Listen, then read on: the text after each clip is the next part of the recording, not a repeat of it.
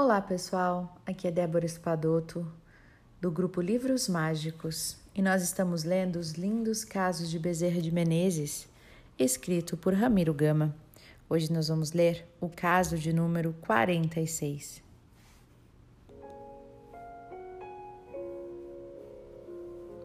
Dava o que possuía.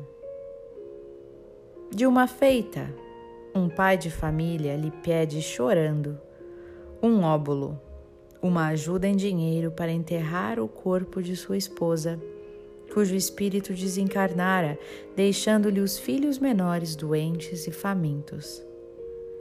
Bezerra procura algo nos bolsos e nada encontra. Comove-se.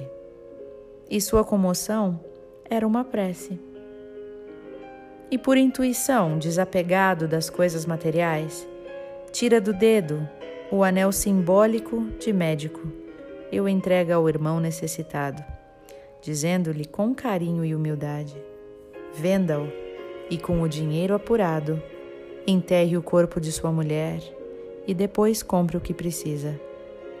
Que Maria Santíssima o ajude e abençoe.